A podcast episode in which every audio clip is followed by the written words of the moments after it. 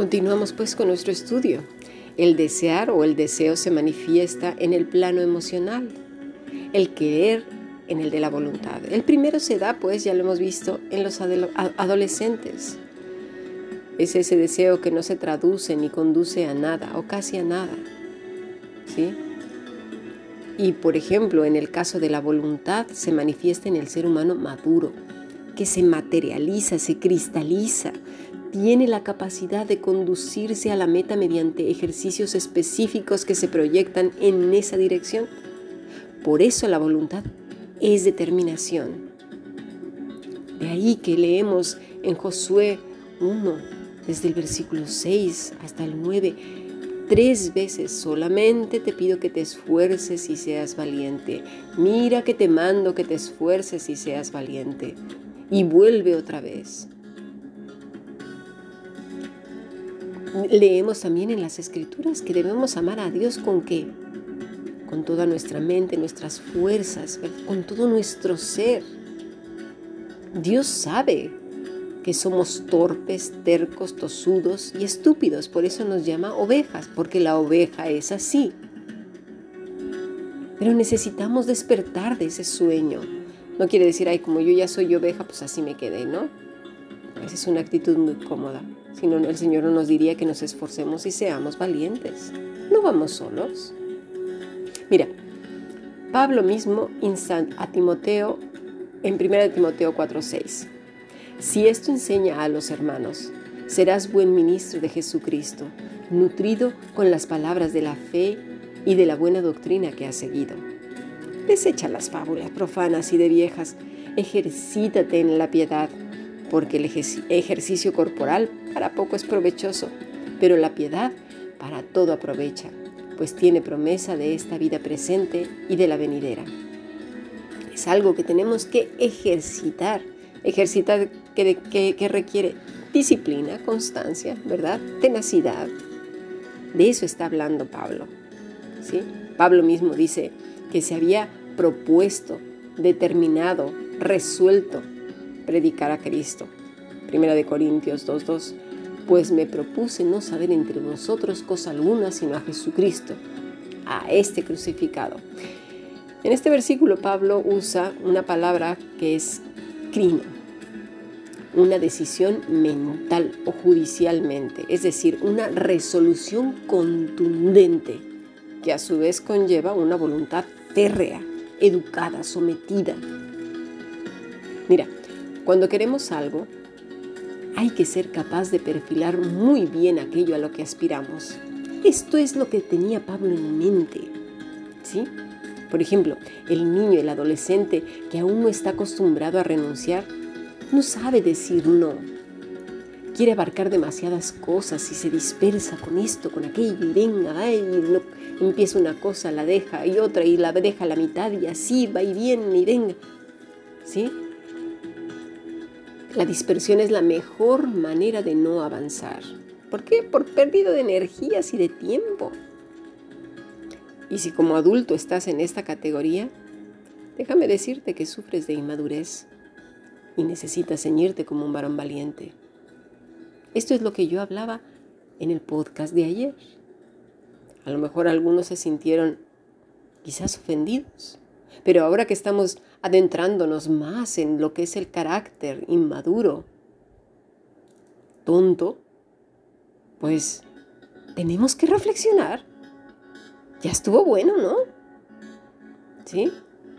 En cambio, cuando hay cierta madurez, que ya vamos progresando, uno es capaz de tomar papel y lápiz para ir concretando de manera clara lo que se pretende. Por esto nuestras elecciones tienen que ser pensadas, analizadas, trazadas, estudiadas, comprendidas, contrastadas.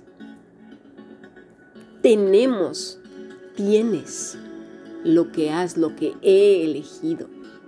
Necesitamos asumir responsabilidades en lugar de estar llorando como niños y haciendo berrinches, por favor ay, esta dura prueba, ay, esta dura prueba, estoy siendo probada. Pero vamos a ver si voy a decir una cosa, si sabes que tienes el colon irritable y en la mañana te comiste unos tacos con un montón de salsa y dos cafés, ¿qué prueba ni qué nada? Son consecuencias de tus decisiones. Si te has endeudado con la tarjeta de crédito y ahora tienes un deudón de aquellos y estás, ay, estoy siendo probada grandemente. ¿Qué probada ni qué nada? Estás recibiendo consecuencias de una voluntad laxa, no sometida, de falta de disciplina y de mayordomía con lo que tienes. Seamos maduros, asumamos nuestras responsabilidades, ciñámonos como hombres y mujeres valientes. El hombre y la mujer madura sabe trazarse objetivos concretos en su vida, pocos, pero bien configurados, y más tarde pone todo el empeño en alcanzarlos. Además, esos objetivos, de ser claros, tienen que ser alcanzables, razonables, con lo que con nuestro entorno, con las posibilidades que hay. Luego nos vamos ahí a soñar que somos, no sé, en la NASA o algo así, cuando estamos viviendo a lo mejor en condiciones que no lo permiten, pues es que no. Tenemos que ser cabales, por favor. Ahora bien, nuestro principal y mayor objetivo es Cristo, pero requiere ceñir la mente, dejarnos de niñerías y estar llorando por caprichos. La motivación debe ir seguida de un ideal. ¿Y cuál es ese ideal a seguir?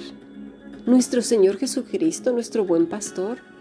Pero aquel que no le conoce, ¿a quién seguirá? ¿Al predicador de turno? Déjame decirte que es un ser humano con un montón de fallos. Los los que predicamos y los pastores y todos los que nos dedicamos a compartir el Evangelio, somos como el cartero que lleva el mensaje, ¿sí? Un mensaje divino, pero no somos el divino. ¿Lo entendemos? El problema de muchas personas es que creen que el cartero o el mensajero es la divinidad con piernas. Tengamos mucho cuidado. A esto se refiere Pablo en 1 Corintios 1 Quiero decir que cada uno de vosotros dice, yo soy de Pablo, yo de Apolos, yo de Cefas, dice él, y yo de Cristo. A ese seguimiento ciego a las personas, a eso se refiere Pablo. Nosotros somos seguidores de Cristo. Los hombres somos eso, hombres imperfectos, mujeres imperfectas.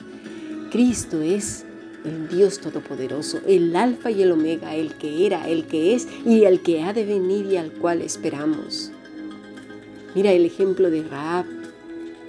Ella es muy clara, teme al Dios de Israel, no a los mensajeros, no a Moisés, no a Josué, no a Caleb, no a ningún otro. Necesitamos madurar nuestra mente, nuestro corazón, Mira, estas gentes que ni eran judías, ni amaban a Dios, ni nada, sintieron gran temor y temblor por el Dios Todopoderoso. Temblaron con reverencia. ¿Cómo puede ser posible que caigamos con desmayo ante hombres y circunstancias que van y vienen? Mayor es el que está en nosotros que el que está en el mundo. Y nuestro Dios va delante nuestro como poderoso gigante Ciñamos pues el corazón y vayamos detrás del buen pastor. Conozcamos su voz. No cabe duda que somos ovejas temerosas, torpes y estúpidas. Jeremías 20:11 dice, Mas Jehová está contigo como poderoso gigante. Por tanto, los que me persiguen tropezarán y no prevalecerán, serán avergonzados en gran manera porque no prosperarán. Tendrán perpetua confusión que jamás se será olvidada. Oh Jehová de los ejércitos, que pruebas a los justos, que ves los pensamientos y el corazón. Vea yo tu venganza de ellos, porque a ti he encomendado mi causa.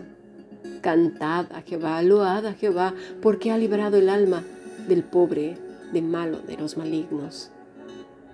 Ciñamos nuestro corazón, seamos hombres y mujeres esforzados y valientes. Sigamos aprendiendo. Bendiciones.